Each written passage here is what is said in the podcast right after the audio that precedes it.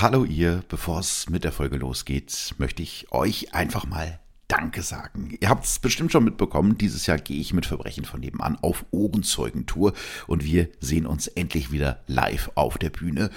Und es ist so krass, wie sehr ihr euch auf diese Termine freut. Innerhalb der ersten Woche waren fast alle Shows nahezu oder sogar komplett ausverkauft. Das heißt, für die Termine, für die es aktuell noch Tickets gibt, wie zum Beispiel für Berlin oder Wien, werden die Karten auch langsam knapp. Und weil das fürs Erste meine einzigen Live-Termine bleiben werden, solltet ihr für die freien Städte nicht mehr allzu lange warten, so als kleiner Tipp. Obwohl die Shows erst im Herbst starten, sieht es nämlich danach aus, als ob die ganze Tour ausverkauft sein wird. Und es freut mich natürlich mega, dass ihr mich so unterstützt, euch Karten kauft, den Abend frei haltet und teilweise hunderte Kilometer weit fahrt, um mich live zu sehen. Das bedeutet mir wahnsinnig viel. Danke, danke, danke. Die letzten Tickets für meine Ohrenzeugentour bekommt ihr auf printyourticket.de bei Eventim und natürlich überall sonst, wo es Tickets gibt. Ich freue mich auf euch.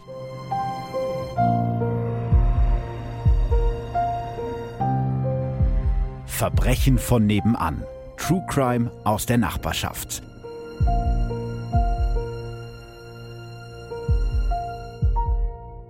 Hallo und herzlich willkommen bei Verbrechen von nebenan. Heute geht es um einen Mann, der es bis nach ganz oben geschafft hat und dann fürchterlich abstürzt. Es geht um Filz in der Politik, Korruption und um einen Mord. Und weil wir heute ein bisschen tiefer in die Welt der Politik eintauchen, habe ich mir einen Gast eingeladen, der sich in dieser Welt bestens auskennt. Hallo Kevin Kühnert. Moin Philipp, danke für die Einladung. Ja, Kevin, vielleicht nochmal, es gibt ja eventuell Menschen, die dich nicht kennen. Du bist, seit du 16 bist, aktiv in der Politik. So steht es zumindest bei Wikipedia. Du dann muss bist, es stimmen. Dann muss es stimmen, genau. Du bist einer der, ja, kann man schon so sagen, bekanntesten Politiker Deutschlands, bist Generalsekretär der SPD und eben, ja, so ein, so ein Politiker, den man doch öfter mal in den Nachrichten sieht. Ist es eigentlich was Gutes, also jetzt so bekannt zu sein? Naja, wenn man politisch arbeiten will, ist das schon ganz hilfreich, weil es ja einfach heißt, äh, es kriegen relativ viele Leute mit, was man tut mhm. und können sich dazu verhalten. Schwierig wird's ab dem Moment, wo es halt nicht läuft politisch, weil dann kennen einen immer noch alle, ähm, nur finden sie das nicht mehr gut, was man macht. Also es, es kann Fluch und Segen zugleich sein. Also schon so, dass dann Leute auf der Straße kommen, ihr hier, Kevin, das finde ich aber hier nicht gut mit dem Gesetz, was ihr da verabschiedet habt. Also da ja, das ist schon. Also wenn man ein Fernsehgesicht ja. hat und erkannt wird, wahrscheinlich erlebst du das in einem ja. gewissen Umfang auch, dann kriegst du Feedback, ähm, auch wenn du gar nicht drum gebeten hast. also wenn man abends in der Talkshow war und nächsten Tag irgendwo in der Bahn oder so unterwegs ist, dann kriegt man die Kundenrezensionen sozusagen frei Haus dazu geliefert. Vielleicht mal ganz kurz, weil jetzt bestimmt sich Leute fragen, warum hat er jetzt den Kühnert eingeladen? Ich muss mal kurz erklären, wie wir zusammengefunden haben. Mhm. Du warst im Podcast Alles gesagt der Zeit, den ich sehr, sehr gerne höre. Und äh, da wurdest du, glaube ich, nach deinem Lieblingspodcast gefragt. Ja, ich wurde generell nach meinem Podcastverhalten gefragt ja. und habe so ein bisschen aufgezählt, äh, welche Genres und habe dann auch gesagt, dass ich ein, ein riesen True Crime Fan bin und äh, querbeet ganz viel höre und äh, habe aber eben auch deinen Podcast gehighlightet dabei und es äh, dann später auch ein ganz klein bisschen mit der Hoffnung verbunden, dass sich irgendwann tatsächlich mal eine Möglichkeit ergibt, dass, dass sich da die Wege kreuzen. Jetzt ist das äh, auch passiert. Ja, und das ist alles nicht so spektakulär, wie man sich das vorstellt. Hier nicht mit, mit offizieller Anfrage. Also haben wir auch gestellt, aber die ist irgendwie nicht durchgegangen bis zu dir. Und dann habe ich irgendwann abends auf dem Sofa gedacht, nee, weil ich hatte ja diesen Fall schon und habe gedacht, das ist ein Fall über einen Politiker. Ich würde gerne mit einem Politiker drüber reden. Ich dachte, dann slide ich doch mal bei Kevin Kühnert in die DMs bei Instagram und jetzt sitzen wir hier. Aber unter muss man vielleicht auch kurz jetzt sagen. die alle, dass das so einfach geht. Und ja, stimmt, das ist jetzt blöd. Jetzt kriegst du 36.000 Podcast-Einladungen noch heute. Bitte ähm, rufen Sie nicht an, wir rufen Sie an. Genau, don't call us, we call you. Aber es war jetzt auch unter erschwerten Bedingungen, kann ich vielleicht auch gerade ganz kurz erzählen. Also diese Aufnahme hätte fast gar nicht stattgefunden. Bei mir ging es damit los, dass ich ins Taxi stieg. Wir sind hier im RTL Radiocenter in Berlin und das ist in der Ulanstraße.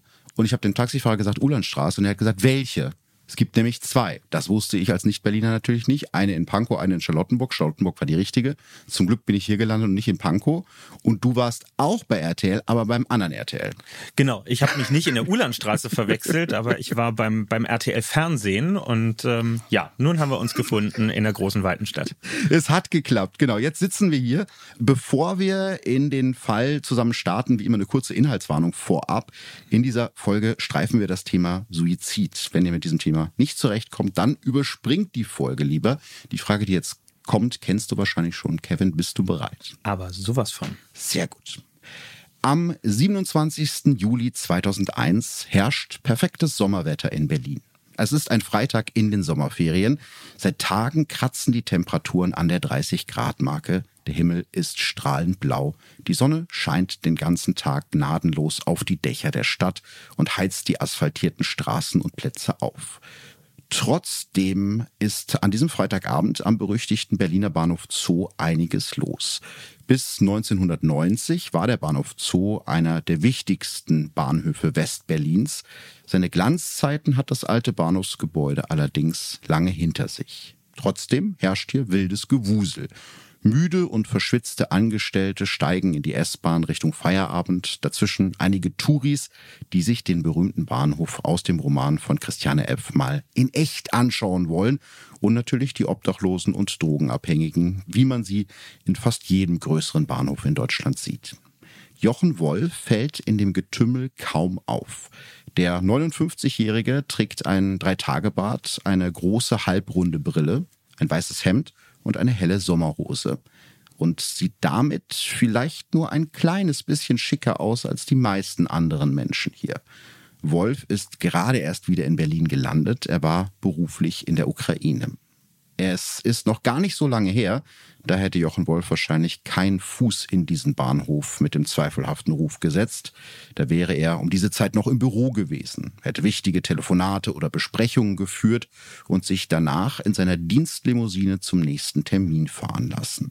Aber diese Zeiten sind vorbei. Die Schatten unter Wolfs Augen verraten, dass er keine einfache Zeit hinter sich hat, aber das soll sich heute endlich ändern. Wolf ist nervös, als er vor dem verabredeten Treffpunkt, einem Krawattenladen in der Eingangshalle des Bahnhofs wartet. Dann entdeckt er den Mann endlich, auf den er gewartet hat. Der ist wegen seiner Größe in dem Getümmel kaum zu übersehen. Nach der Begrüßung kommt Wolf direkt zur Sache. Anderthalb Jahre habe ich gewartet und immer habt ihr mich verarscht. Das will sein Gegenüber nicht auf sich sitzen lassen. Ich habe von dir den Auftrag gekriegt, deine Frau zu beseitigen. Ich habe es getan. Ich brauche heute Kohle. Doch Wolf vertraut dem Mann nicht. Dreimal bin ich verarscht worden. Ich will eine offizielle Bestätigung. Sein Gegenüber lässt sich nicht darauf ein. Soll ich dir eine Schaufel geben? Willst du sie ausbuddeln? Jetzt reicht es, Jochen Wolf. Ich zahle erst, wenn ich definitiv weiß, dass das Problem gelöst ist. Das Problem, von dem Jochen Wolf spricht, ist seine Ehefrau Ursula, mit der er seit 22 Jahren verheiratet ist. Doch kaum hat Wolf den Satz ausgesprochen, klicken die Handschellen. Es ist der vorläufige Tiefpunkt eines schillernden Politikerlebens, das Jochen Wolf bis nach ganz oben an die Spitze des Bauministeriums gebracht hat und das jetzt mit einer versuchten Anstiftung zum Mord endet. Tja, gleich mal harter Tobak mhm. zum Einstieg und für einen Berliner irgendwie so merkwürdig vertraut, weil der Bahnhof Zoo, also gerade als Westberliner, der ich bin, so ein Ort ist, der, äh, dem man ganz oft im Alltag begegnet und wo man durchgeht, wo dieses Gewusel immer da ist und sich vorzustellen, dass da genau so eine Szene sich abspielt, ist schon ein bisschen spooky auf jeden Fall. Als ob ich geahnt hätte, dass du mein Gast wirst, könnte man sagen, das ist dann so dein Verbrechen von nebenan eigentlich, ne? Sozusagen, ja, ja das ist dann wirklich Verbrechen von nebenan. Ja, absolut. Ich kann ja noch ein bisschen mehr über Jochen Wolf erzählen. Gerne, ja. Als Spoiler schon mal vorab, ihr seid in derselben Partei. Ist auch ein Grund, warum ich dich heute eingeladen habe. Waren wahrscheinlich. Waren, ja, genau, genau, genau. Ich habe ja schon gesagt, der Jochen Wolf hat sich wirklich von unten nach oben hochgearbeitet. Er wird inmitten des Zweiten Weltkriegs am 26. August 1941 in Klein-Olbersdorf in Sachsen geboren. Das ist heute ein Teil von Chemnitz. Damals war das aber noch ein Dörfchen mit ein paar hundert Einwohnern, umgeben von den Wäldern des Erzgebirges. Über die ersten Jahre von Wolfs Leben weiß man nur sehr wenig. Er selbst wird Jahrzehnte später erzählen, dass er als Kind miterleben musste, wie seine Mutter von einem Rotarmisten vergewaltigt wurde. Das allerdings lässt sich nicht belegen. Nach der Schule arbeitet er erstmal als Berufskraftfahrer. Später holt er sein Abitur nach und macht dann Mitte der 70er per Fernstudium an der Hochschule für Verkehrswesen sein Diplom als Ingenieur. Sein Privatleben ist schon damals turbulent. Mit 20 heiratet er das erste Mal, doch die Ehe hält nur sechs Jahre. Direkt nach der Scheidung die nächste Hochzeit. Seine zweite Ehefrau wird später Suizid begehen. Wolf wird über diese Ehe später nüchtern sagen, meine zweite Frau war Nymphoman. Nachdem bei ihr Gebärmutterkrebs festgestellt wurde, sah sie keinen Lebensinhalt mehr und brachte sich um. Was finde ich auch schon so ein Satz ist, der ein bisschen was über ihn als Person aussagt, ne? wenn man so über einen Menschen spricht, mit dem man verheiratet war. Hat er sich dann wohl so zurechtgelegt mhm. als Teil seiner Geschichte. Genau, als Teil seiner. Das ist auch ein ganz wichtiger Punkt. Auch bei dieser ganzen Biografie muss man halt immer bedenken, dass viel eben aus seinem Mund stammt und man nicht alles verifizieren kann. 1975 heiratet Jochen Wolf zum dritten Mal. Die Ehe hält nur ein paar Wochen. 1979, also mit 38, heiratet Jochen Wolf dann seine Frau Ursula. Es ist seine vierte Ehe in 18 Jahren. Die Ehe zu Ursula soll länger halten als die anderen Ehen davor und sie wird Jochen Wolf ins Gefängnis bringen. Doch zu diesem Zeitpunkt sieht noch alles nach einer steilen Karriere aus. Der ehemalige Lkw-Fahrer arbeitet jetzt in Potsdam bei der Spedition Deutrans, der einzigen Auslandsspedition der damaligen DDR. Dort schafft er es bis zum Abteilungsleiter. Zur Zeit der Wende zieht es ihn dann in die Politik. Wolf gehört 1989 zu den Gründern der Sozialdemokratischen Partei der DDR in Brandenburg und wird ihr erster Bezirksvorsitzender in Potsdam. Als sich im Mai 1990, rund ein halbes Jahr vor dem Mauerfall, die Brandenburger Landes-SPD in der DDR neu gründet, ist Jochen Wolf vorne mit dabei. Er wird damit zu einem der Gesichter der Wende. Für seinen Ehrgeiz und seine Durchsetzungskraft wird Wolf damals von vielen Mitstreitern bewundert. Aber der Mann mit dem Dreitagebart und der halbrunden Brille hat noch eine andere Seite und die zeigt sich auch hier schon. Parteikollegen beschreiben sein Auftreten später als autoritär. Mit seinem extremen Ehrgeiz können viele nicht umgehen. Ein SPD-Parteifreund aus Anfangszeiten beschreibt Jochen Wolf später so. Schon seine Augen, sein stechender Blick. So geht es damals vielen, die mit ihm zusammenarbeiten. Und Wolfs stechender Blick verrät ganz genau, was er will, nach ganz oben. Er bewirbt sich bei der Gründung der Brandenburger SPD direkt um den Posten des Landesvorsitzenden, muss sich aber dem Pfarrer und späteren Bildungsminister Steffen Reiche geschlagen geben. Wenn schon nicht Landeschef der Partei, dann doch wenigstens Ministerpräsident, denkt sich Jochen Wolf. Er will Spitzenkandidat seiner Partei und bei der ersten Wahl im neu gegründeten Bundesland im Oktober 1990 Ministerpräsident von Brandenburg werden.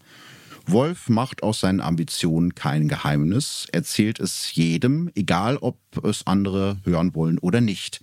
Doch am Ende entscheiden sich seine Parteikollegen nicht für Wolf, sondern für den Kirchenmann Manfred Stolpe, der damals noch nicht mal SPD-Mitglied ist. Für Jochen Wolf ist das eine große Niederlage. Hat er doch so lange auf dieses Amt hingearbeitet. Es ist nicht ganz einfach gewesen, Jochen Wolf zu überzeugen, dass er für alle Ämter geeignet ist, nur nicht für das des Spitzenkandidaten, erinnert sich später NRW-Ministerpräsident Johannes Rau.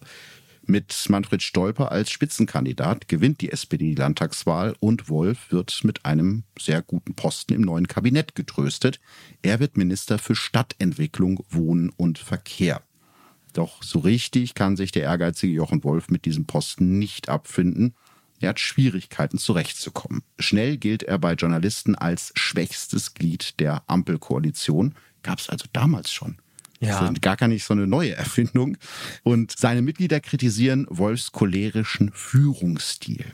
Wohl schon damals setzt sich bei Jochen Wolf das Gefühl fest, dass alle um ihn herum etwas Böses wollen, also ihm alle etwas Böses wollen, worauf er nur noch mehr auf Konfrontationskurs geht. Gleichzeitig unterhält Wolf Kontakte zu ziemlich zwielichtigen Figuren wie dem Ex-Stasi-Spion und Waffenhändler Axel Hilpert.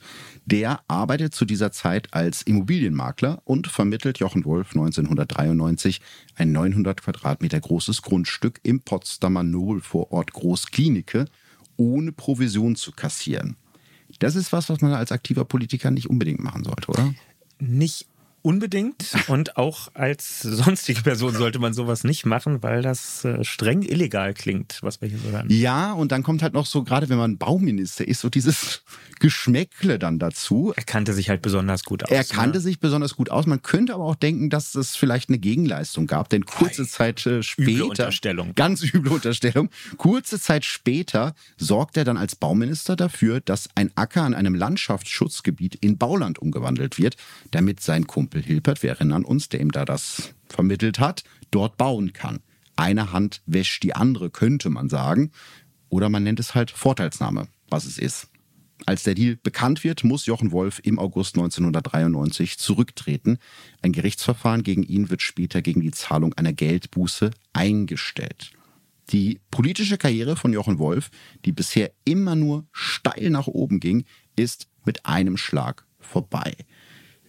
Kurze Zwischenfrage, wenn ich jetzt hier schon mal so einen Politiker sitzen habe, das ist ja, glaube ich, ein harter Schlag. Und du bist ja auch eigentlich schon den größten Teil deines Lebens Politiker, ne? Also du hast ja gar nichts, also das ist dein, dein Lebensinhalt größtenteils, oder? Na, das hat als mein Hobby halt mhm. angefangen und jetzt darf ich das seit gar nicht so langer Zeit dann auch wirklich ähm, als Hauptjob machen. Aber das weiß man am Anfang ja gar nicht immer, wenn man beginnt, sich zu, zu engagieren. Das ist wie bei Leuten, die anfangen, Fußball zu spielen. Stimmt. Die wenigsten gehen davon aus, dass sie dann irgendwie Nationalspieler werden, aber in einigen wenigen Fällen klappt es dann halt mal. Aber wenn wir jetzt mal dieses Bild bemühen, du bist ja jetzt sozusagen Nationalspieler. Wie wäre das denn? Jetzt hast du ja dieses Leben, dieses hauptberufliche Politikerleben mit allem, was dazugehört, allem Guten, allem Schlechten. Wie würdest du damit umgehen, wenn es von einem auf den anderen Tag vorbei wäre? Ähm, na, das ist ambivalent, weil Einerseits gehört zu unserer Jobbeschreibung, dass wir nun mal keinen unbefristeten Arbeitsvertrag mhm. haben, also als Abgeordneter oder auch als Minister. Das gehört mit dazu. Man ist das in der Demokratie auf Zeit und mhm. daher hat man schon so eine innere Einstellung, es ist dann auch irgendwann vorbei. Nur auf dem normalen Weg weiß ich, wann es vorbei ist. Ich weiß, wann die Wahlperiode endet und dann kann ich vielleicht sogar eine selbstbestimmte Entscheidung treffen. Aber bei einem politischen Skandal, mhm. der öffentlich wird, da habe ich das ja nicht mehr selbst in der Hand, sondern da passiert es dann. Und im Prinzip kommen wir jetzt zu dem, was wir vorhin schon hatten. Wenn man dann bekannt ist, wenn Medien einen kennen und über einen berichten, dann bleibt es ja nicht nur dabei, dass der Job weg ist, ja. sondern dann geht es vor allem ja damit los, dann wird über einen berichtet, dann wird man schräg angeguckt auf der Straße, dann reden Leute komisch über einen und dann verkehrt sich das, was bis gestern noch vielleicht der Vorzug des Jobs gewesen ist, ins genaue Gegenteil. Aber du hast die Frage nicht so ganz beantwortet. Wenn jetzt heute rauskommt, ja, ich weiß, ja. das habe ich mir schon gedacht, deswegen frage ich nochmal nach. Ja. Wenn jetzt heute du jetzt irgendeinen Skandal auf einmal anhacken und es wäre jetzt, morgen wäre es vorbei. Wie wäre das für dich? Ja, der Politikbetrieb würde weitergehen, aber für mich äh, wäre ja. das natürlich, das, wenn man das so viele Jahre macht, dann sind ja die ganzen Beziehungskonstrukte, Freundeskreise, Menschen, mit denen man im Alltag zu tun hat, das baut ja alles mit darauf mhm. auf. Da, wo man so viel Zeit seines Lebens verbringt, da, da kennt und schätzt man die Leute drumherum. Und wenn man dann raus operiert wird quasi aus dieser Umgebung, dann fällt man, glaube ich, einfach erstmal in, in ein ziemliches Loch hinein. Also würde dir auch schwerfallen? Ja, absolut. Ja, und wie du schon gesagt hast, ich glaube, es ist ein Unterschied, ob es selbst gewählt ist oder ob die ja. Legislatur zu Ende geht oder ob man dann wirklich mit so einem Knall rausfliegt.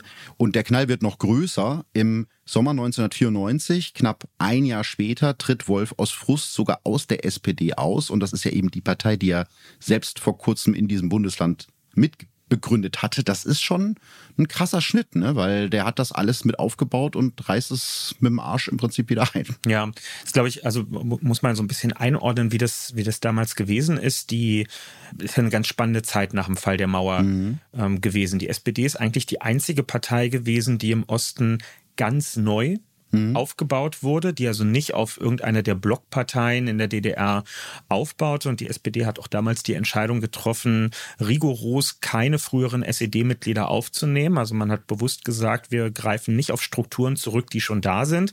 Das heißt, wenn vor Ort in Potsdam oder wo auch immer eingeladen wurde, Gründung der örtlichen SPD, dann kamen lauter Leute zusammen, die sich überwiegend noch gar nicht kannten. Und mhm. daher wundert mich das gar nicht, ähm, so wie du seine Biografie auch beschreibst, dass er da ähm, relativ schnell einen Aufstieg gemacht hat, weil er schon eine Führungserfahrung vorher hatte aus seinem Job davor, aber mhm. nicht SED belastet war. Und damit stach man, glaube ich, im Brandenburg des Jahres 1990 schon ziemlich heraus aus der grauen Masse. Ja, aber es ist natürlich, man hat bei ihm die ganze Zeit das Gefühl, dass er auch Dankbarkeit erwartet für das, was er macht und ist jetzt kein ganz souveräner Move, dann zu sagen, nee, dann trete ich auch aus der Partei aus. Auch das ist ja, finde ich, ein bisschen was, was über ihn als Person auch spricht, ne? Ja, total. Also in eine Partei tritt man ja im Idealfall oder ich würde sagen im Normalfall ein, weil man sich zu den Grundwerten bekennt. Und die Grundwerte eines Menschen sollten jetzt vielleicht nicht davon abhängig sein, ob die Partei einem gerade einen Job verschafft hat oder nicht, sondern zu denen steht man oder man steht nicht dazu. Also man erahnt hier vielleicht schon, dass sein Bezug zur Sozialdemokratie so ein bisschen relativ auch gewesen ist. Du hast mir ja vorher schon verraten, also ich habe dir vorher gesagt, welcher Fall es werden wird, dass du dich ein bisschen umgehört hast unter alten Genossinnen und Genossen irgendwie in, in Brandenburg. Und hast du da auch noch von ein paar Leuten äh, gehört, die mit ihm damals zusammengearbeitet haben? Was haben die dir so erzählt?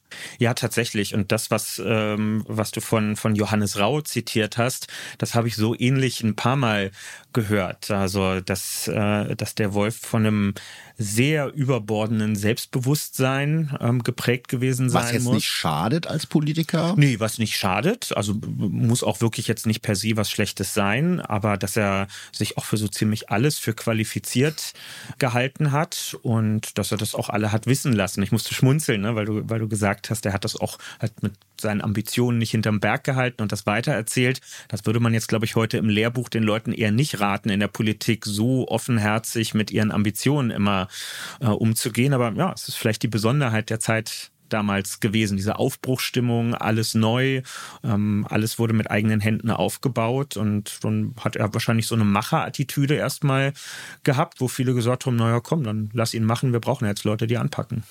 Ja, wobei das, was ich über Politik gelernt habe, ist, es ist wirklich, es hat viel auch mit Beziehungen zu tun und wie du mit Leuten klarkommst und mit Verbindungen, äh, du hilfst mir, ich helfe dir. Also es ist nicht ganz so schlimm, wie es manchmal in Fernsehserien dargestellt ja. wird, aber es hat schon ein bisschen was davon. Also ich glaube, so dieser, dieser Lonesome Wolf, der sich's mit allen verscherzt, das wird, glaube ich, im heutigen Politikbetrieb nicht so gut funktionieren, oder?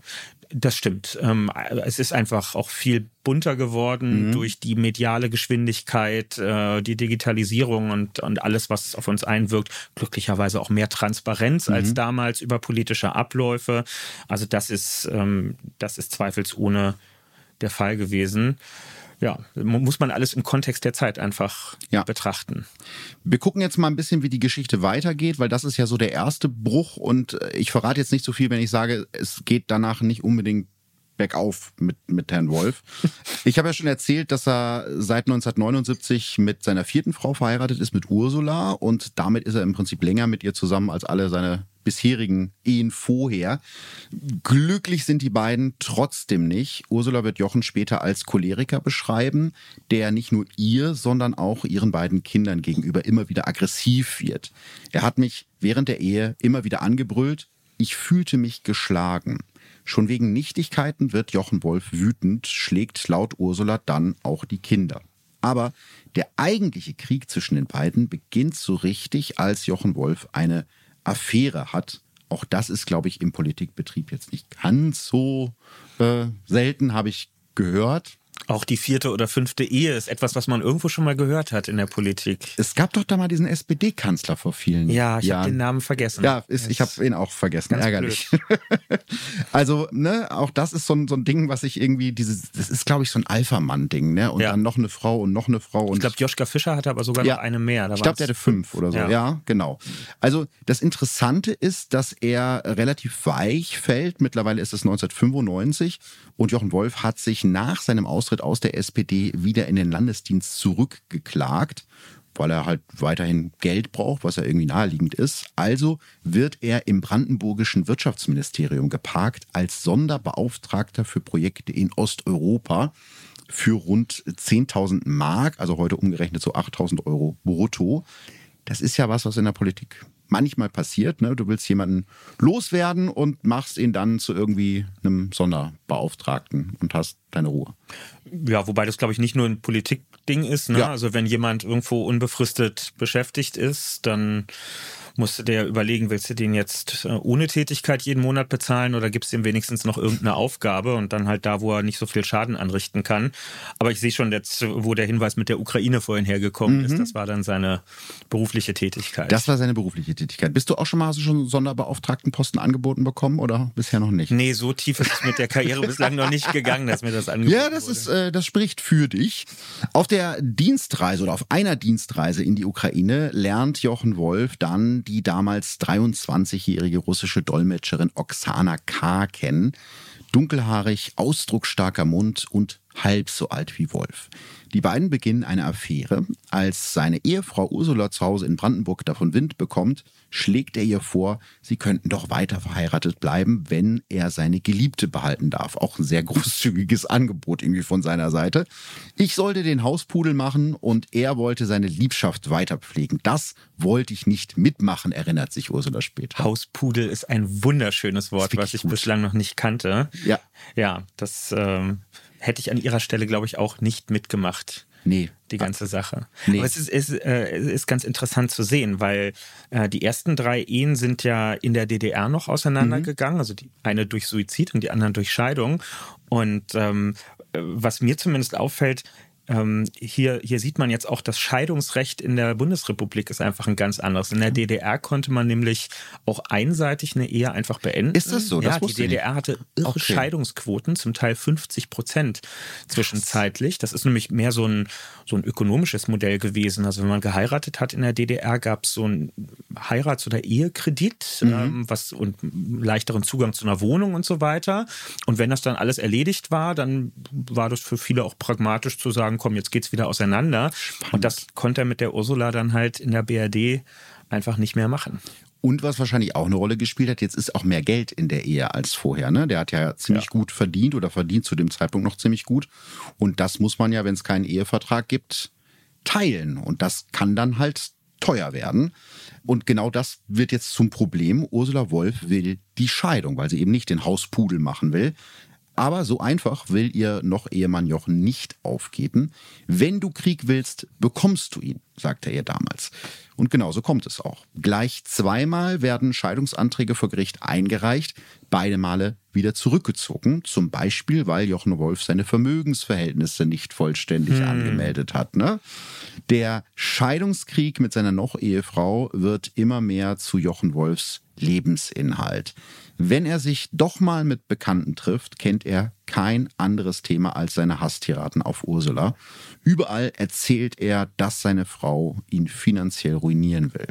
Obwohl Jochen Wolf damals rund 10.000 Mark brutto verdient, will er an seine Frau und an ihre zwei gemeinsamen Kinder keinen Unterhalt zahlen. Wirklich ein armer Tropf, muss man sagen. Ja, es ist ein armer Tropf. Widerspricht auch ein bisschen den SPD-Werten. Das hatten wir gerade schon. Stimmt, ne? aber er war ja schon raus. Er war ja schon. Dann ist ja gut. Dann ist ja gut.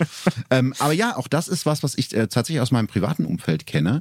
In der Verwandtschaft von jemandem, der, glaube ich, seit zwölf Jahren geschieden ist und immer noch über die Ex-Frau herzieht, wo ich so denke, ey, ja. Get over it. Also das, das ist jetzt schon zwölf Jahre deines, ja, deines Lebens. Aber manche brauchen eben dieses Lebensthema und das scheint es bei ihm auch zu sein.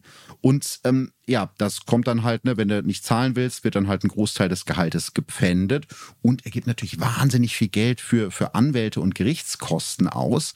Einer seiner Freunde erklärt später, Jochen lebte am Existenzminimum. Das musste er erstmal hinkriegen mit so einem Verdienst.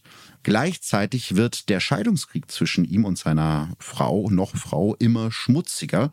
Wolf ist mittlerweile in Potsdam mit Oksana K. zusammengezogen und will die junge Frau als Unterwäschemodel groß rausbringen. Die Boulevardpresse stützt sich auf die beiden, die gerne für Fotos posieren. Sie, meist leicht bekleidet, er als Ex-Minister an ihrer Seite. Das ist der Anfang vom Ende, sagen schon damals Vertraute. Sie werden Recht behalten. Ich glaube, wenn das in heutiger Zeit spielen würde, wäre er auf jeden Fall ein Kandidat fürs Dschungelcamp. Ne? Also diese. Ich habe genau den Gedanken gerade gehabt, ja. Und das ist, also ich glaube, es gibt Bereiche, wo man prominent wird und wenn es dann nicht mehr läuft, dann ist es okay oder vielleicht auch normal, in solchen Formaten zu landen. Aber wenn du als früherer Politiker auf so einem Level angekommen bist, dann ist die Rutsche nach unten wirklich vorgezeichnet. Also das ist ja nur noch peinlich. Ja, ja, aber das ist ja, glaube ich, auch gerade dann für solche Formate so interessant, weil die Fallhöhe da ist. Ne? Das ist jetzt nicht irgendwie ein Schlagersänger, ja. sondern ein Ex-Minister. Der Kontrast ist einfach Der Kontrast heftig. ist riesig und deswegen stürzen sich die Boulevardmedien dann. Ne? Es ist auch alles dabei, was man irgendwie gerne hat in solchen Geschichten. Die junge, schöne Frau, die dann noch freizügig äh, posiert Gossip, äh, ja, also es ist tatsächlich der, der Anfang vom Ende. Jochen hat nämlich ein Problem, Jochen Wolf. Der hat seiner Oksana die Ehe versprochen. Sie soll seine fünfte Ehefrau werden, wo wir jetzt bei Joschka Fischer wären. Aber da ist ja noch die Ehefrau Nummer vier und die Ursula, die will halt sich nicht so ohne weiteres trennen, zumindest nicht ohne, dass das finanzielle geregelt ist. Und die Ursula fühlt sich in dieser Zeit immer häufiger verfolgt und beobachtet. Wie mörderisch die Pläne ihres Ehemanns wirklich sind, ahnt Ursula Wolf aber natürlich nicht zu diesem Zeitpunkt. Das heißt, das ist der Moment, wo er den Plan schmiedet, sie beseitigen zu lassen. Genau. Das äh, erste Mal, dass Jochen Wolf ganz konkret versucht, Ursula umzubringen, ist im Jahr 1997, also vier Jahre bevor er festgenommen wird. Für seinen Mordplan versucht Wolf einen Kumpel einzuspannen, den Computerunternehmer André D. Der 30-Jährige und Wolf haben sich vor einiger Zeit ein Büro bei der Brandenburger Entwicklungsgesellschaft für Außenhandelskontakte geteilt und sind seitdem Kumpels. Immer wieder klagt Wolf ihm sein Leid, doch irgendwann bleibt es nicht mehr bei Beschwerden und Beschimpfungen Wolf drückt André D. einen Umschlag mit 10.000 Mark in die Hand, also so viel Geld hat er dann scheinbar doch noch gehabt, und bittet ihn mit dem Geld einen Auftragskiller zu engagieren, der seine Ehefrau umbringen soll. Schließlich hat André D. ihm erzählt, dass er sich in seiner alten Heimat Wuppertal selbst schon mal aus einer, das ist jetzt ein Zitat, solchen Zwangslage befreit habe. Also der weiß angeblich, wie es geht. Was Jochen Wolf allerdings nicht ahnt, André D. ist ein Betrüger, der gar nicht vorhat, ihm zu helfen. Ich wollte nur das Geld von Wolf, wird er später dem Spiegel sagen. Und so passiert monatelang nichts. Erst als Jochen Wolf sich nicht mehr abwimmeln lässt, gibt sein Kumpel André D. ihm das Geld zurück. Es wird nicht das letzte Mal sein, dass Wolf so hintergangen wird. Und weiß man, ob die Geschichte aus Wuppertal, ob das eine, ob das Fake gewesen ist oder ist da mal was rausgekommen? Nee, das ist einfach eine ganz große Luftnummer, der Typ. Der erzählt halt, also der hat schon irgendwie in einem komischen Milieu gearbeitet, aber der hat sich für wesentlich größer und krimineller gemacht, als er eigentlich war. Ja, also ich meine, dass man Geschichten über sich selber erzählt, geschenkt, ja, machen glaube ich viele, aber mhm. dass man sich versucht größer zu machen, indem man erfindet, dass man jemanden beseitigt hat, ist schon speziell? Kommt, glaube ich, auf den Freundeskreis an. Vielleicht kannst du da in manchen Freundeskreisen mit punkten. Ja, absolut. ja, das, das, Traurige ist eigentlich, zu dem Zeitpunkt, Jochen Wolf hat einen Job, der gut bezahlt wird. Er hat eine junge, hübsche Freundin, die ihn heiraten will. Der könnte ja einfach jetzt happy sein, theoretisch. Absolut. Er könnte ja? einfach mit seiner Frau verheiratet bleiben und sie hätten halt nichts mehr real miteinander ja zu tun. Ja, er müsste mit ihr auch nicht 50-50 das Einkommen teilen. Das heißt, er könnte einen erheblichen Teil seiner Kohle nehmen und sich mit der Freundin ein schönes ja. Leben machen. Also drängt sich die Frage auf, warum ist ihm das jetzt so ein dringendes Anliegen, dass die Wege sich da trennen? Jetzt zum einen hat das natürlich der Oksana versprochen, aber es gibt noch einen anderen Grund, denn die Oksana darf ohne eine Ehe mit ihm nicht in Deutschland bleiben. Ah. Sie ist nämlich russische Staatsbürgerin und bekommt hier in Deutschland kein dauerhaftes Bleiberecht. Und die einzige Lösung, wie sie langfristig in Potsdam bleiben könnte, wäre eben eine Hochzeit mit Jochen Wolf, aber das geht logischerweise erst, wenn seine Scheidung von Ursula durch ist. Also viel eher haben wir nicht, ja. Viel eher haben wir nicht. Es wird sich auch wahrscheinlich nicht ändern in den nächsten Jahren. Aber ja, da hat er sich sozusagen selber ein bisschen ohne Not in so eine Sackgasse manövriert und kommt jetzt da nicht mehr raus. Oksana K. ist kurz vor Weihnachten 1998 so verzweifelt, dass sie die Sache selbst in die Hand nehmen will. Sie lauert Ursula Wolf in einem Waldstück auf ihrer Joggingrunde auf und will sie mit einer Waffe dazu zwingen, endlich in die Scheidung einzuwilligen. Sie bedrohte mich mit einer Pistole, ich konnte mich aber wehren, erzählt Ursula später. Die beiden Frauen kämpfen miteinander. Ursula reißt Oksana dabei ein Büschel Haare aus, das später als Beweis für diesen Angriff dienen wird. Also du musst dir vorstellen, das ist ja ein riesen Verzweiflungstat, ne? Absurd. Kannst du sehen, was da für ein Druck hinter war, dass sie gedacht hat, okay, ich muss es jetzt irgendwie selber versuchen. Aber das Ganze misslingt. Ursula Wolf gelingt die Flucht und sie erstattet logischerweise noch am selben Tag Anzeige gegen Oksana K., die daraufhin von der Polizei befragt wird. Und Total jetzt, krass, wie sie das, also hm? wie sie da die Nerven behält in dem Moment. Ne? Ich meine, sie ist, ich weiß nicht, wie alt sie jetzt genau war, aber sie ist deutlich älter. älter. Mhm. Da steht eine, eine junge, drahtige Frau wahrscheinlich vor ihr mit einer Waffe in ja. der Hand. Also, und das irgendwo in einem Waldstück, das ist schon, das ist schon krass. Ja, absolut. Es gibt ein paar Interviews, die man sich noch angucken kann mit der Ursula aus der damaligen Zeit und die ist schon tough. Also mhm. die äh, lässt sich nicht die Butter vom Brot nehmen. Aber jetzt wird's eben auch sehr, sehr tragisch, denn einen Tag später, am 22. Dezember 1998, wird Oksana K. tot in der Badewanne ihrer Wohnung gefunden. Sie starb durch eine Kugel aus der Walter PP Kaliber 765, der Waffe von Jochen Wolf. Einige Zeit steht Wolf deshalb sogar unter Mordverdacht.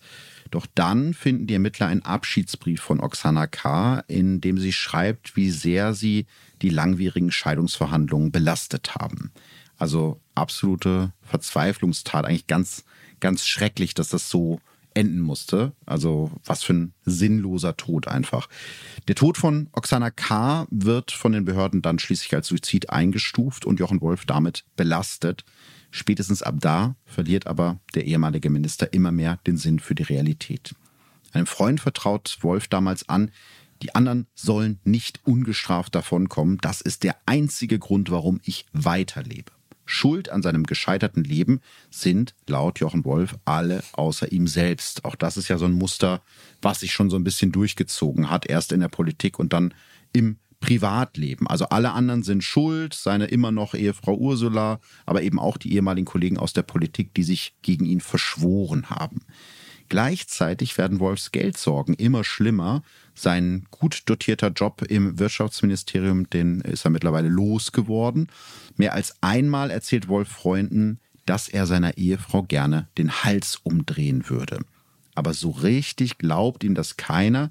Spätestens seit seinen wilden Verschwörungsfantasien gilt Jochen Wolf mittlerweile bei den meisten Menschen in seinem Umfeld als Spinner. Ja, das glaubt man gerne. Mhm. Also da kann man ja auch quasi jemanden live und in Farbe beim, beim Abrutschen zugucken. Ne? Ja. Also eine, eine, politische Führungsposition inne gehabt zu haben und äh, ja, wirklich auf einem großen Parkett unterwegs gewesen zu sein und dann auf so einem Niveau sich zu bewegen, das ist schon, also das ist schon erheblich vom Ausmaß. Ja, und ich glaube, es ist eben gerade diese Fallhöhe, ne? Also ganz oben zu sein und dann eigentlich gar keinen mehr zu haben. Die Freunde wenden sich von dir ab, weil die alle denken, hat sie nicht mehr alle, hast keine Kohle mehr. Also klar, dass du dann irgendwann wütender und frustrierter wirst mit der Zeit.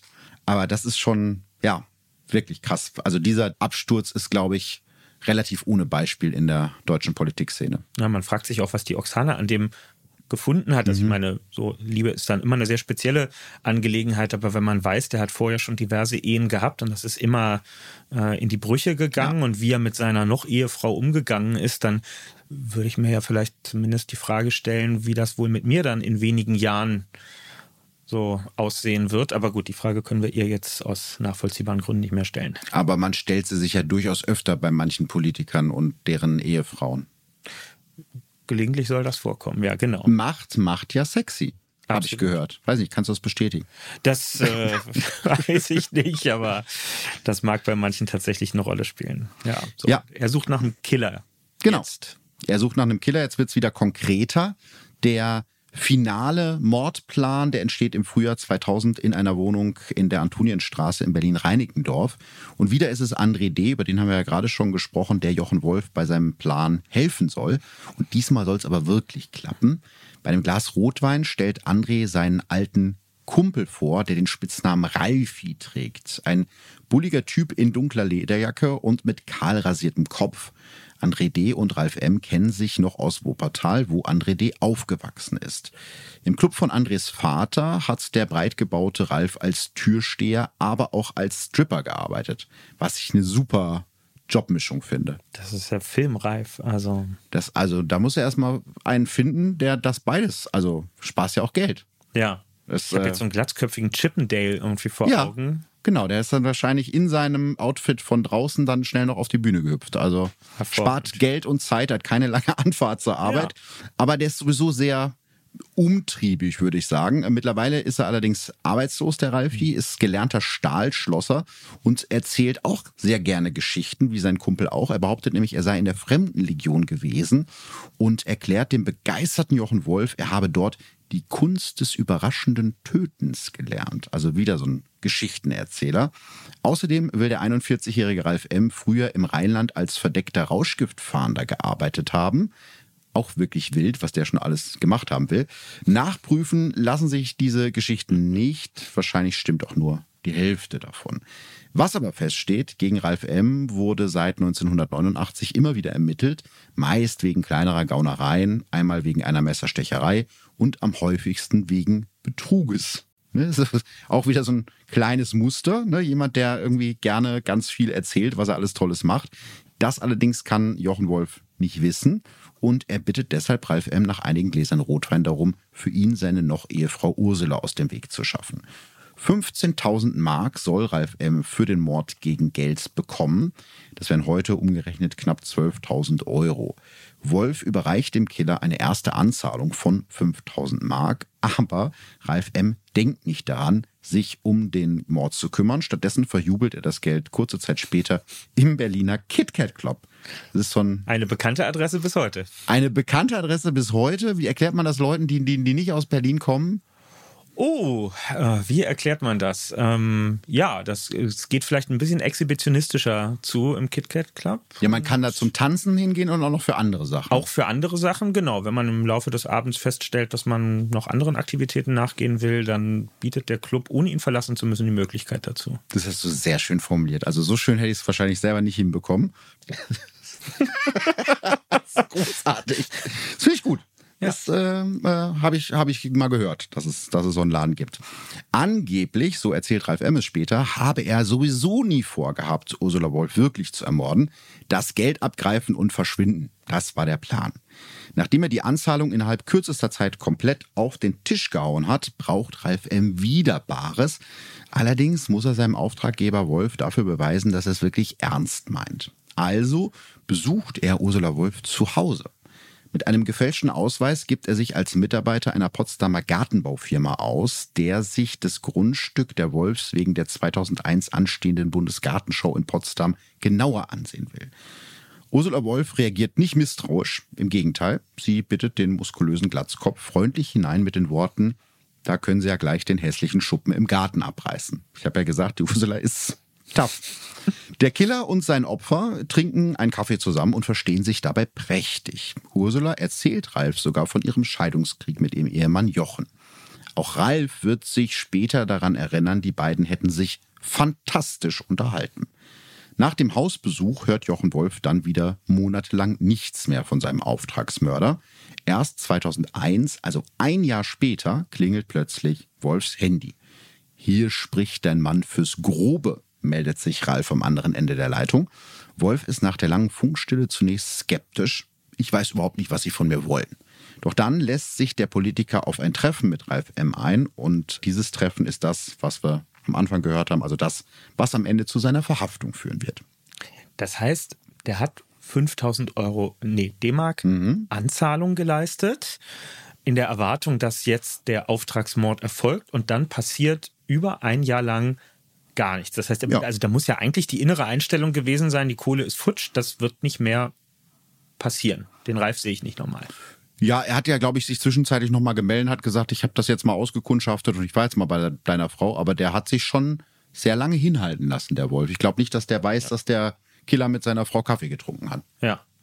Und haben die, also haben die in der Zeit da wirklich noch zusammen gelebt? Nee. Nein. Mhm. Die wohnte äh, also im, im ehemaligen Familienheim mit den Kindern und er hatte sich, glaube ich, eine kleine Wohnung Ah, irgendwo okay. genommen. Nee, das nicht mehr. Das heißt also, er hat nicht aktiv mitbekommen, was da passiert Ja. ist. Und ich glaube auch nicht, dass er zu dem Zeitpunkt noch wirklich mit seiner Frau kommuniziert hat. Also selbst wenn sie es ihm hätte erzählen wollen, sie hätten nicht mehr miteinander geredet. Okay, so und jetzt, jetzt meldet sich der Ralfi wieder nach einem langen Zeitraum und aus dem erneuten Treffen entsteht die Verhaftung. Das heißt, der hat in der Zwischenzeit die Kooperation mit der Polizei gesucht. Ja, das hast du schön ausgedrückt, die Kooperation gesucht. Man muss sagen, es war nicht ganz freiwillig. Also die Ermittler werden das später behaupten, dass es freiwillig war, ist aber nicht ganz so. Also es beginnt mit einer eigentlich harmlosen Verkehrskontrolle. Am 26. September 2000, also kurz nach seinem Besuch bei Wolfs Ehefrau Ursula, wird Ralf M. in seinem Wagen von der Polizei gestoppt. Das ist eigentlich so ein Routine-Ding. Aber bei der Überprüfung seiner Personalien fällt auf, dass Ralf M. von der Staatsanwaltschaft Wuppertal immer noch wegen Betrugs und einer Körperverletzung gesucht wird. Er kommt in Untersuchungshaft und muss fürchten, in Wuppertal nochmal vor Gericht zu landen und wahrscheinlich sogar auch seine Reststrafe verbüßen zu müssen. Also versucht er alles, um irgendwie aus der Nummer rauszukommen. Nach anderthalb Monaten in U-Haft will Ralfi auf einmal jemanden von der Kripo sprechen und sagt, es gibt da eine andere Geschichte mit einem Minister und seiner Frau. Ist ihm dann eingefallen, dass er da doch vielleicht was zu erzählen hat. Und knapp drei Wochen später ist Ralf M. wieder auf freiem Fuß und hat einen Auftrag. Er soll sich bei Wolf melden und den Ermittlern helfen, ihn zu überführen. Insgesamt sechsmal telefonieren die beiden über die Mordpläne. Jochen Wolfs Verteidiger wird später argumentieren, dass es Ralf M. war, der Wolf zu dem Mord gedrängt habe und nicht andersherum. Ich habe da den Mord nicht mehr gewollt, so wird es Wolf später behaupten. Und doch steht der Zeitplan für den Mord an Ursula Wolf irgendwann fest. Ende Juli 2001 soll es soweit sein. Praktisch für Jochen Wolf. Er ist zu der Zeit, in der seine Frau sterben soll, in der Ukraine, hat also ein perfektes Alibi. Als er das letzte Mal vor seiner Abreise mit Ralf M. telefoniert, verspricht ihm dieser, am Wochenende schicke ich deine Frau auf den Weg. Wolf ist zufrieden. Direkt nach seiner Rückkehr aus der Ukraine will er sich mit Ralf M. am Bahnhof Zoo treffen und ihm den Rest seines Killerlohns geben, wenn seine verhasste Ehefrau Ursula tot ist.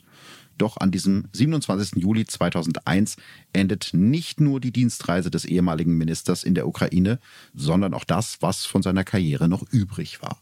Jochen Wolf wird vor dem Krawattenladen in der Bahnhofshalle festgenommen. Seine Frau ist natürlich nicht tot und er ist in die Falle der Polizei getappt. So viele Fragen, die sich, die sich aufwerfen. Also ich habe hab gerade überlegt, wenn ich das so in die heutige Zeit übersetze, könnte sowas überhaupt noch mal funktionieren? Also ich glaube, in unserem digitalen Zeitalter hätte man ja längst mitbekommen, dass das mit dem Mord nicht funktioniert Stimmt. hat, weil man würde längst über soziale Medien oder ähnliches mitkriegen, dass was Schreckliches passiert ist und wüsste, ah, alles klar, ist abgearbeitet worden. Aber er dachte tatsächlich, sie ist tot, war sie aber gar nicht. Genau, er war ja in der Ukraine, also wahrscheinlich hat er da auch keinen Zugang zu deutschen Medien Ja. gehabt, hätte es da also gar nicht lesen können. Aber du hast recht, heute würde man es sofort mitkriegen oder eben nicht mitkriegen in dem Fall. Und ja, er ist dann zurück nach Hause und hat gedacht, jetzt haben wir es endlich erledigt. Ja, und ich übergebe jetzt mal einen riesigen Geldbetrag mitten am, an einem der belebtesten Orte der deutschen Hauptstadt. Ja, gut. Ist unauffällig. Ja. Verstecken in der Menge und so.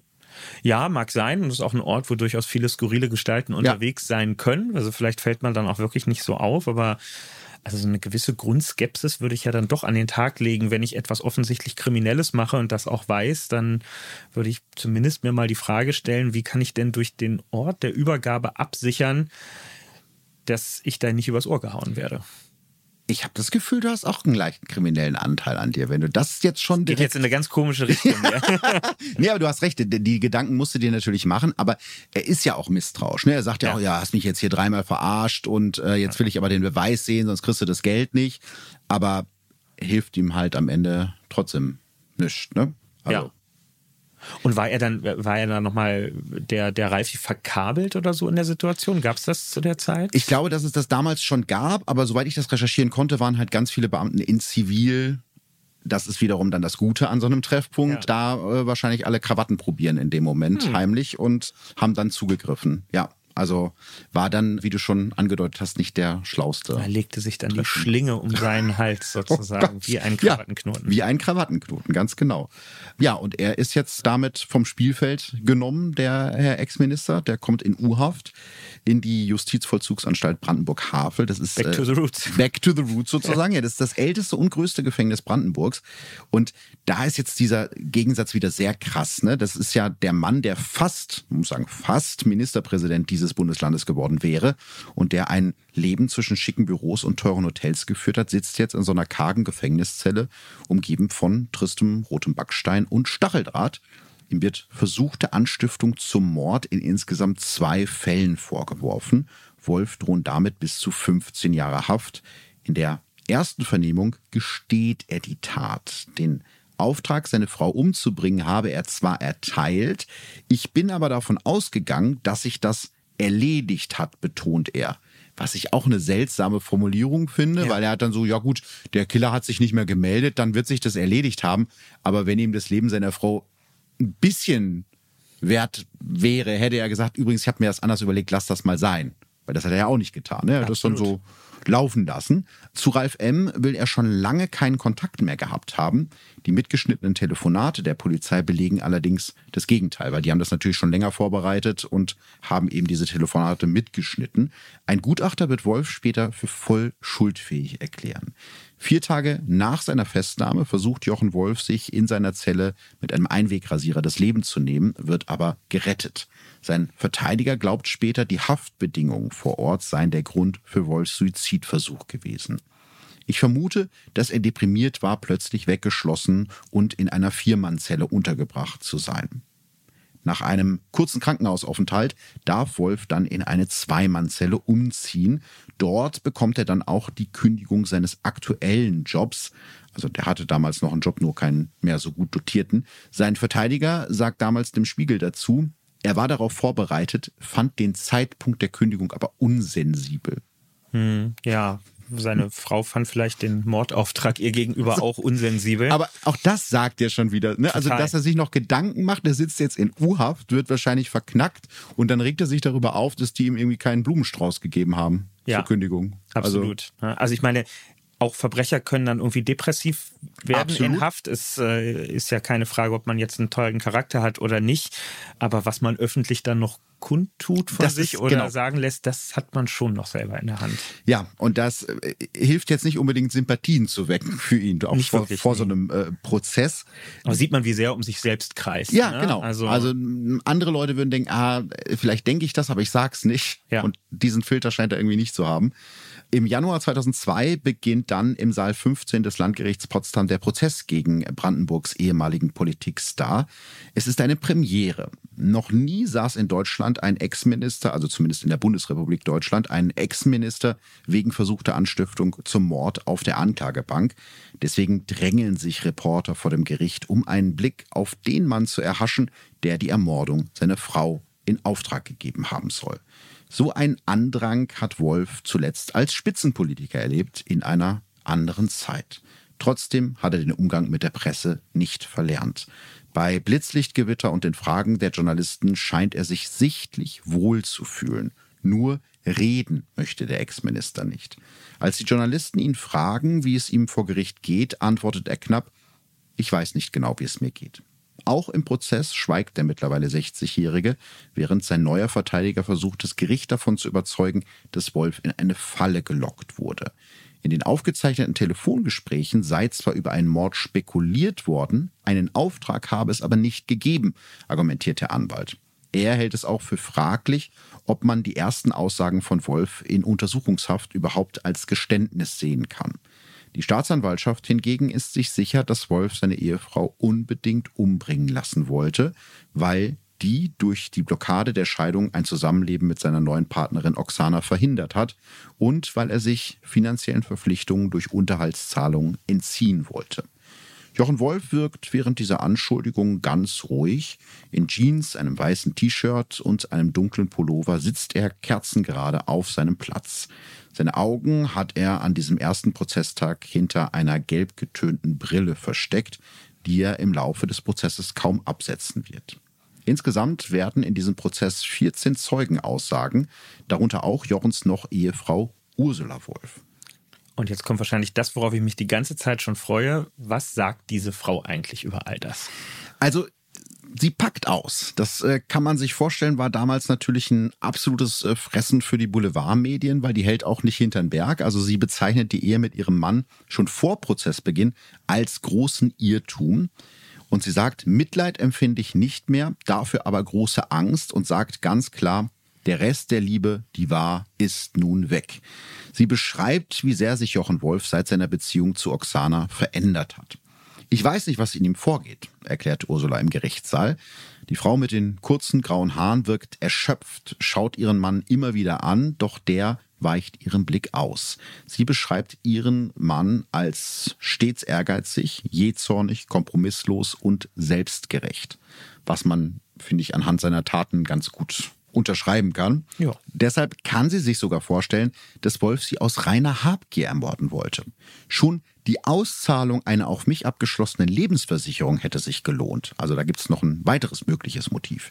Darauf angesprochen, dass ihr noch Ehemann zuletzt Geldprobleme gehabt haben und nur noch in abgewetzten Hosen herumgelaufen sein soll, sagt Ursula Wolf, wenn er nicht so viel Geld für Anwälte, Killer und Detektive ausgegeben hätte, wäre er klargekommen.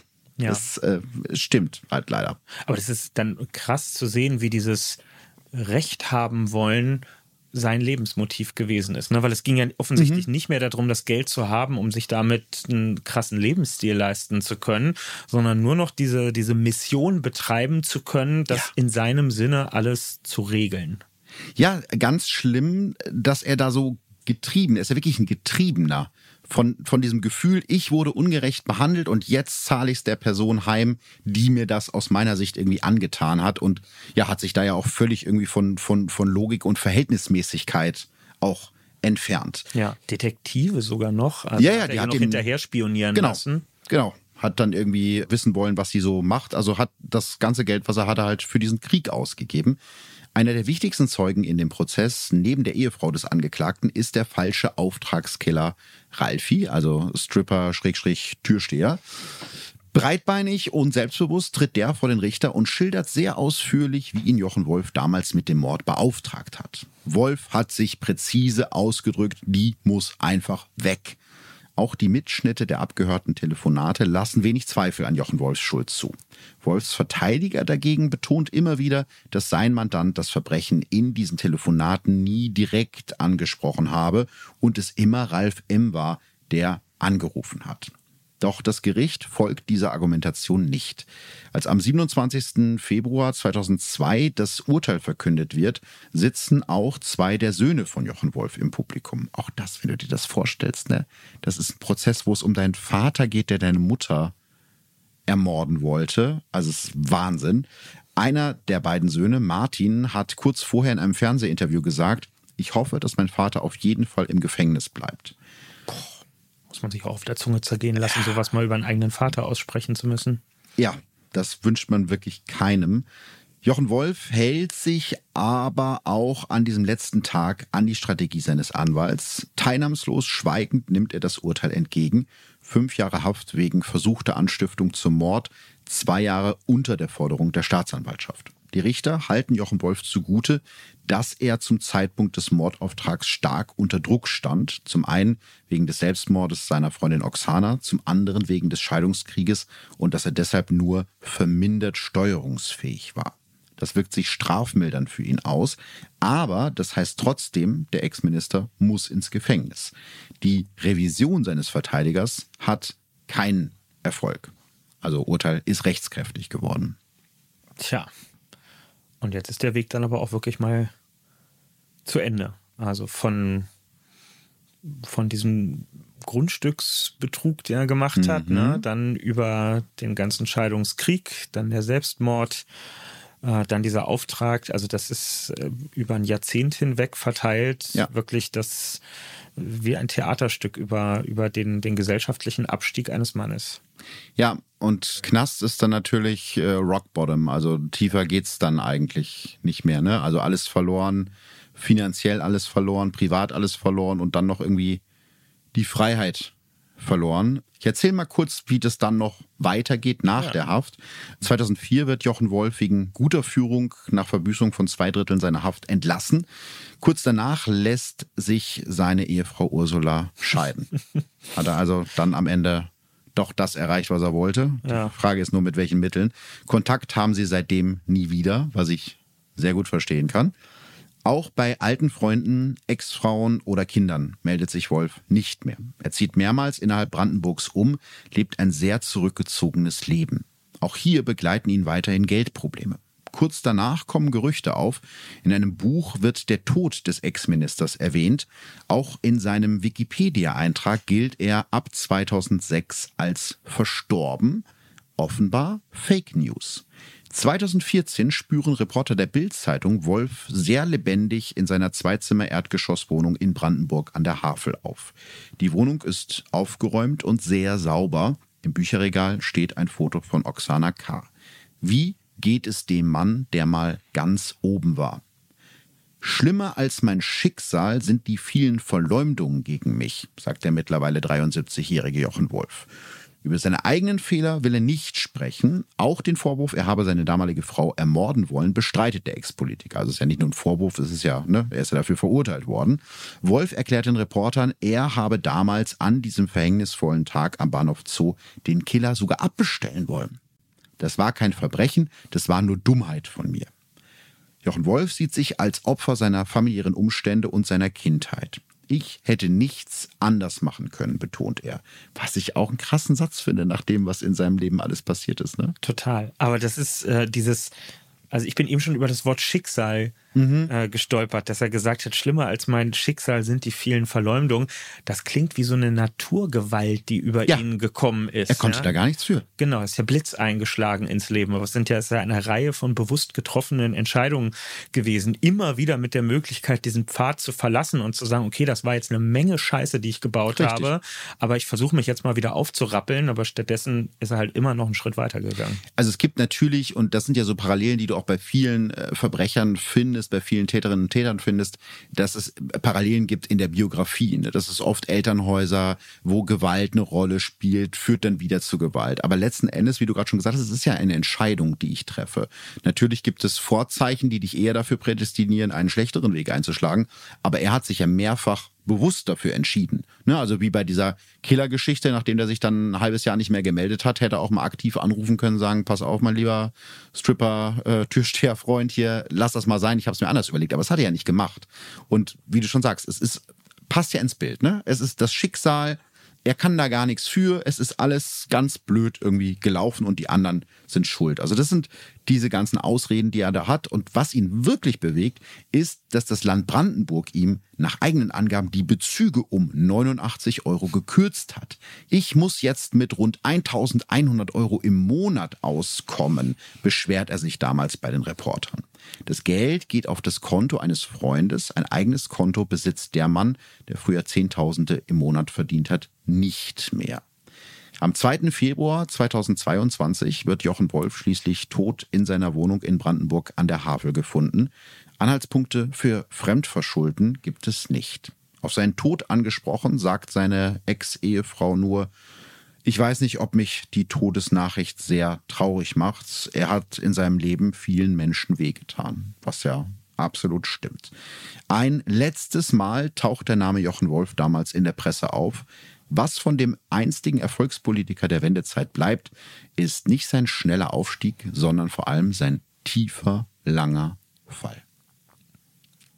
Also diese, diese Reaktion von seiner Ex-Frau, den jetzt nicht auch noch komplett zu verdammen, sondern noch mhm. so, eine, so eine nachdenkliche Reaktion zu zeigen, Hut ab. Also, Spricht sehr für sie eigentlich. Absolut, ne? mhm. absolut. Aber ja, es ist, dieser Fall ist so tief und er ist auch so lang. Also es ist ja nicht so, ja. ne, diese eine Affäre, über die man stolpert, dann ist man weg vom Fenster, sondern es ist ja immer noch weiter, wo du denkst, weiter geht es nicht.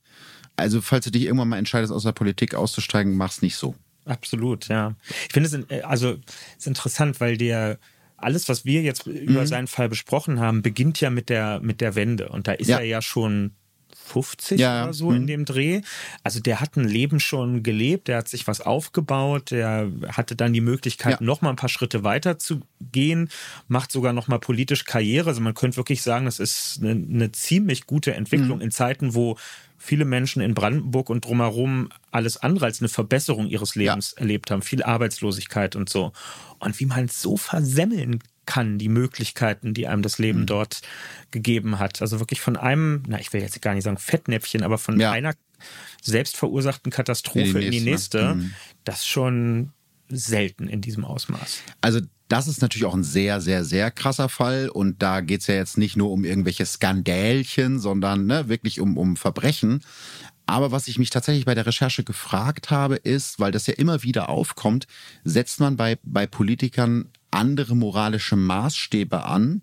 Also muss ein Politiker auch immer ein moralisches Vorbild sein? Das ist ja eine ganz interessante Frage. Moral ist ja eine sehr individuelle mhm. Kategorie. Ähm, deswegen würde ich sagen, also das erste ist, Politikerinnen und Politiker müssen rechtschaffen sein, ja. weil das ist die Grundlage, Klar. auf der wir alle in der Politik arbeiten. Wir sind als Abgeordnete sind wir der Gesetzgeber. Natürlich müssen wir uns vorneweg an Gesetze halten. Und im zweiten Schritt würde ich sagen, jeder Politiker, jede Politikerin, wenn man in einer Partei ist, folgt ja gewissen Grundwerten, denen man sich mit dieser mhm. Mitgliedschaft auch verpflichtet. Und da steht man natürlich unter einer besonderen Beobachtung, so wie jemand, der als Priester tätig ja. ist, so wie ich an den höhere Maßstäbe in puncto seiner Lebensführung anlege, so ist es jetzt bei einem SPD-Politiker, ja. wenn es um Recht und Gerechtigkeit ja. beispielsweise geht.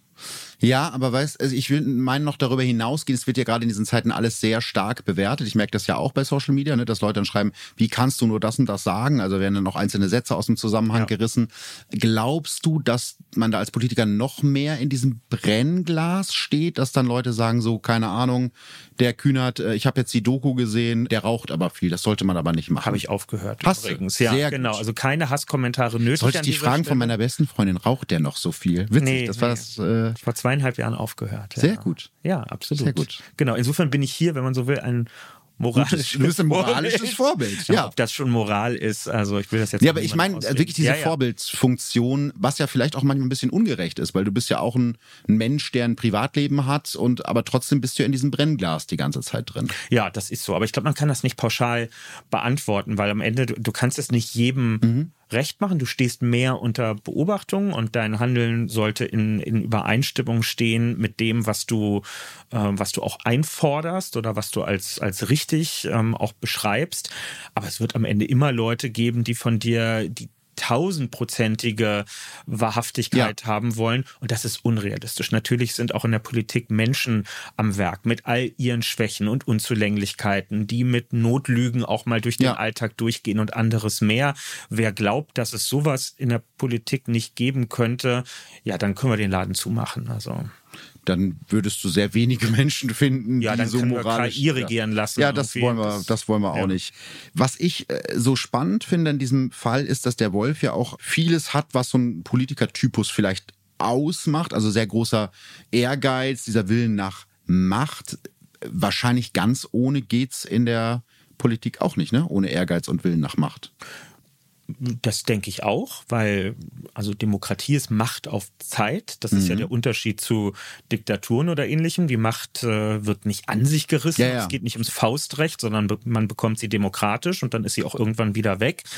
Aber ich finde, bei ihm ist ja dann, als er da sein, sein Ministeramt bekommen hat, relativ schnell sichtbar, es ging halt schon auch um Profitstreben. Ja. Und ähm, da sieht man dann einfach eine charakterliche Schwäche, die einem zu Recht in der Politik zum Verhängnis wird, ähm, weil wenn man seine Position ausnutzt, um, um dem Gewinnstreben zu folgen, dann ist das ja ein Missbrauch des Mandats, was man da übertragen bekommen hat. Aber auf der anderen Seite, wenn ich jetzt sage, ach ja, mir ist das alles egal, wenn Sie mich fragen, mache ich es, wenn Sie mich nicht fragen, mache ich es nicht, dann wird man es wahrscheinlich auch nicht ganz weit nach oben schaffen, oder? Also ein bisschen diese Ellenbogen muss man, glaube ich, schon haben, oder? Total, ähm, weil viele andere wollen äh, solche Aufgaben auch übernehmen. Ja. Also es wird einem in der Regel nicht zugeworfen. Und klar, was will man von den Leuten? Also wer da ein Minister oder Ministerpräsidentenamt übernimmt für fünf Jahre, so lange dauert ja so eine Wahlperiode, von dem erwarten wir ehrlich gesagt, dass er in dieser Zeit, machen wir uns mal nichts vor, einen sechseinhalb bis sieben Tage Job hat, nichts mit geregelten Arbeitszeiten, da muss man hm. viel zurückstecken, man ist viel unterwegs, wenig zu Hause, das hat Auswirkungen auf das Umfeld. Also wer jetzt sehr viel Wert auf Work-Life-Balance legt und auf sehr viel Schlafpensum in der Nacht, mhm. wird da nicht gut aufgehoben sein. Also ich würde schon empfehlen, dass man solche Ämter vor allem auch Leuten gibt, die einen gesunden inneren Antrieb haben, aber eben einen gesunden ja. und vor allem auch den Willen, in der Sache etwas zu verändern und nicht nur an den eigenen Lebensbedingungen und dem Kontostand was zu ändern. Mhm. Also äh, in diesem Fall ist es ja so, das kippt ja bei ihm irgendwann, ne? dieser, dieser Machtwille, dass er sich wirklich verfolgt fühlt und auch von den äh, Mitgliedern seiner Partei, von den anderen Leuten um ihn herum. Ist es wirklich so, dass das, also es ist ja so sehr House of Cards mäßig eigentlich, ne? Ist Politik so schlimm, House of Cards mäßig, dass man immer sozusagen gucken muss, oh, hat der jetzt auch das Messer schon hinterm Rücken? Nee, ist es tatsächlich nicht. Also Ausnahmen bestätigen die Regel, mhm. aber also insbesondere in Deutschland ist der Politikbetrieb, ich habe hab das mal, glaube ich, irgendwo gesagt, das ist hier mehr Forsthaus Falkenau als, äh, als House of Cards und würde das, würde diese Aussage auch weiter aufrechterhalten. Und das ist auch gut. Unsere Demokratie in Deutschland ist, wie ich finde, eine sehr bodenständige. Mhm. Es gibt ja andere Länder, da rekrutieren sich diejenigen, die politische Ämter haben, fast nur von den Elite-Unis ja. des Landes. Da muss man, siehe USA, riesige Reichtümer mitbringen, mhm. weil man allein für das Bestreiten eines Wahlkampfes schon so viel Knatter haben mhm. muss, äh, um überhaupt mal gewählt zu werden. Das haben wir hier nicht. Und auch er ist ja vom Grundprinzip her, ne, er ist in der DDR groß geworden, er kommt aus einer Arbeiterfamilie, auch aus schwierigen Familienverhältnissen heraus eigentlich für sich genommen ja eine total gute Botschaft, ja. dass so jemand in eine politische Führungsposition kommen kann. Nur auch jemand mit so einer Biografie ist halt nicht davor gefeit, ein charakterliches Arschloch zu sein. Stimmt, wobei ich vielleicht schon noch festhalten würde, also die Zahl der Handwerker und Putzfrauen, die im Bundestag sitzen, ist relativ begrenzt, oder? Ja, wir sind nicht, nicht repräsentativ ja. im Sinne von eins zu eins. Ja. Aber es gibt sie, es gibt die Maschinenschlosser, es gibt die Pflegekräfte und so, die gibt es schon auch. Es gibt aber auch sehr viele Juristinnen und Juristen, ein paar mehr, als das mhm, sonst so, als es sonst so verteilt ist. Das mhm. stimmt. Du hast es gerade selber schon angesprochen. Ne? Das ist so, das Leben, was man dann führt oder für das man sich entscheidet, ist ja ein Leben 60, 70 Stunden Wochen, kaum Privatleben, keine Zeit für, für wirklich viel für Freundschaften, selten mal äh, ein freies Wochenende, ne? Also es ist schon ein harter Job. Ja, also es ist, ähm, es gibt ja keinen Arbeitsvertrag, in dem das mhm. geregelt ist. Ne? Unsere Jobbeschreibung auch als Abgeordnete ergibt sich ja aus dem Grundgesetz. Wir sind nur unserem Gewissen verpflichtet. Wenn ich das meinen Besuchergruppen im Bundestag erzähle, dann leuchten mir manchen mal die Augen. Oh, so einen Arbeitsalltag hätte ich auch gern. Ich kann kommen und gehen, wann ich will. In der Realität ist es natürlich bei den allermeisten genau andersrum. Das artet dann eher in Selbstausbeutung aus, dass man wirklich bis zum Umfallen arbeitet und deswegen macht man sowas in der Regel ja auch nicht ein mhm. Leben lang, sondern mal eine, eine Zeit lang und ähm, ja, man zahlt auch einen Preis ähm, dafür. Also wenn die Familie von einem erwartet, dass äh, man samstags um 16 Uhr immer zusammen am Esstisch sitzt, wird man das wahrscheinlich auf Dauer so nicht einhalten können. Man mhm. muss also ein Commitment ein Stück weit auch haben, nicht nur mit sich selbst, sondern wenn man Familie hat, auch mit den Menschen um einen herum die müssen das mittragen. Ne? Du machst es ja. ja. nicht alleine, sondern hast dann eben irgendwie Partner, Kinder, wie auch immer, die dann da hinten rüberfallen. Aber du bist auch in so einer abgeschirmten Welt ein bisschen, ne? Also wirst irgendwie zu Terminen gefahren, da sind immer irgendwelche Referenten um dich rum. Hast du das Gefühl, das hat viel mit der realen Welt, das ist eine doof, doof gestellte Frage, aber hast du manchmal das Gefühl, man ist zu sehr abgeschottet von dem, was normale Leute machen, weil du ja auch schon am Anfang gesagt hast, du bist viel mit Politikerleuten zusammen, weil das halt die meiste Zeit deines Tages einnimmt. Also hast du dann noch viele Leute aus dem Freundeskreis, die was ganz anderes machen, zum Beispiel. Ne? Also mhm. ist man da abgeschottet oder? Es kommt ein bisschen drauf an, wie man das selber hm äh, wie man das selber macht. Es gibt ein paar Erfordernisse im Arbeitsalltag bei uns, ne, dass wir einfach viel unterwegs sind, von A nach B kommen müssen und dass man da auch viel unter sich ist. Ich kenne aber auch diejenigen in absoluten Spitzenpositionen, die versuchen, jeden möglichen Weg mit öffentlichen Verkehrsmitteln zu Ja. fahren, einfach um nicht abzuheben und ähm, fahren immer zweite Klasse und so weiter. Also um da gar nicht in so eine Parallelwelt ähm, rein zu geraten. Dann sind es die Freundeskreise, die Leute, die man von zu Hause kennt. Dann, was in der deutschen Politik eigentlich recht ganz gut ist, ist dieses Prinzip, dass man ja irgendwo in einem Wahlkreis kandidiert hat. Man kommt irgendwo her, man vertritt eine Region, eine Stadt oder so im Parlament und muss dort auch immer wieder und will dort auch präsent sein, weil dort sitzen die Leute, die einen gewählt haben. Das erdet dann schon, aber trotzdem heben manche ab von diesen Verlockungen und glauben dann irgendwann, dass alles, was ihnen da widerfährt und was sich ja eigentlich auf das Amt bezieht, was man innehat, dass das ihnen als Person zukommt, weil sie so großartig sind, Ja. dass, dass sie in, in ihrer Persönlichkeit angestrahlt und hofiert werden. Dabei ist es das Ministeramt oder das Abgeordnetenamt, was diesen Respekt erfährt.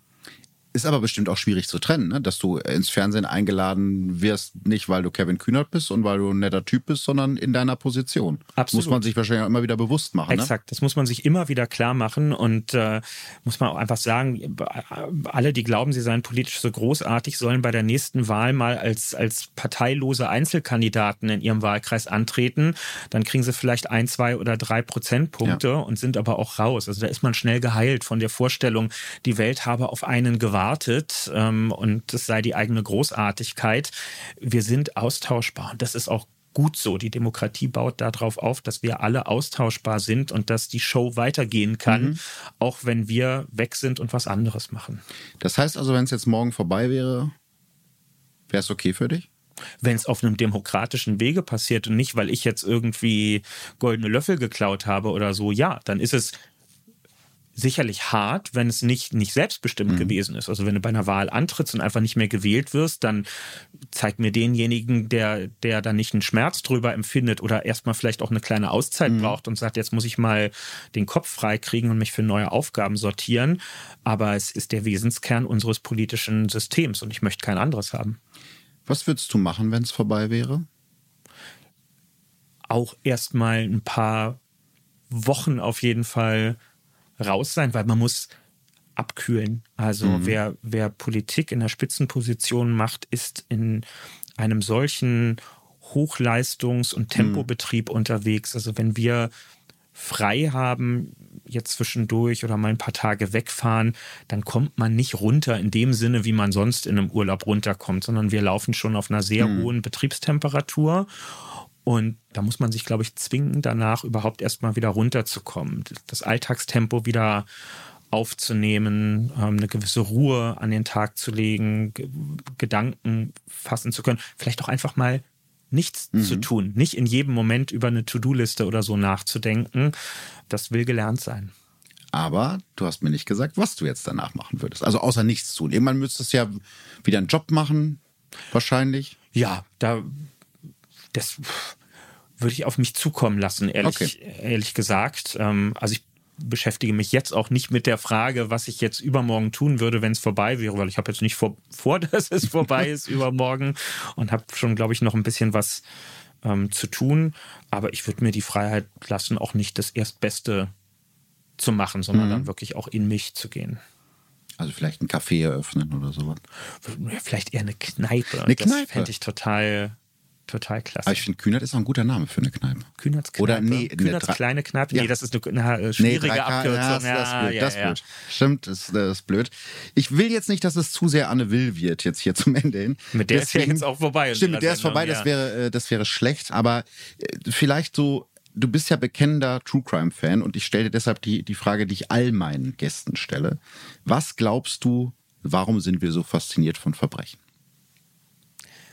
Naja, weil es, ich glaube, die meisten von uns haben diesen Wunsch nach Eskapismus in sich, aus diesem geordneten, regelbasierten Alltag auszubrechen.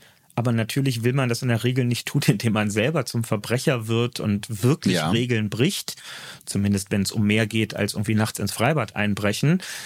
Hast du das mal gemacht? Nee, Nee, ist glaube ich vielleicht eher was so aus Kleinstädten, was da passiert. In Berlin gibt's gar keine, doch gibt's auch Freibäder, ne? Ja, wir randalieren dann gleich ordentlich tagsüber im Freibad. Okay.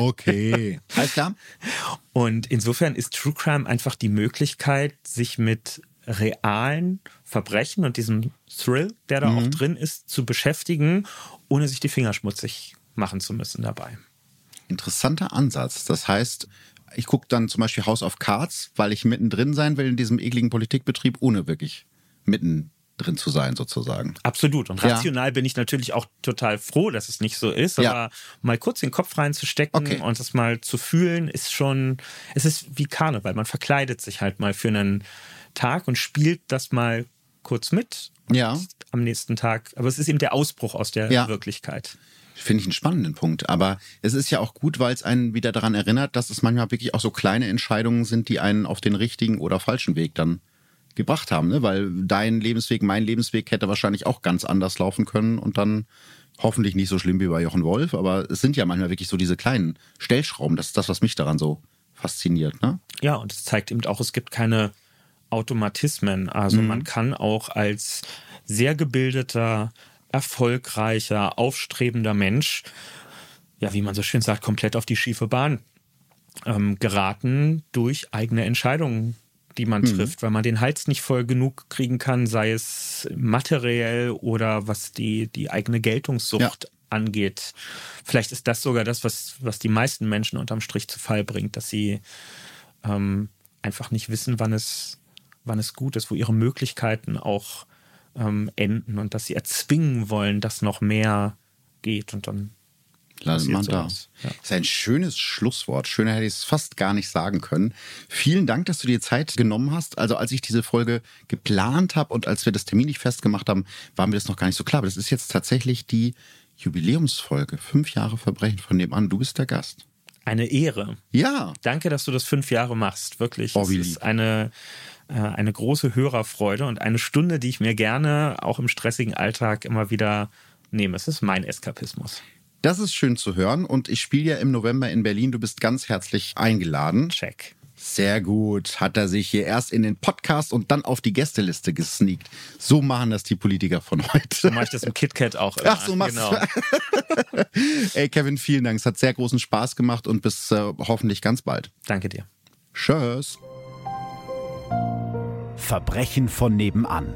True Crime aus der Nachbarschaft. Mehr Infos und Fotos zu unseren Fällen findet ihr auf unserer Facebook- und unserer Instagram-Seite.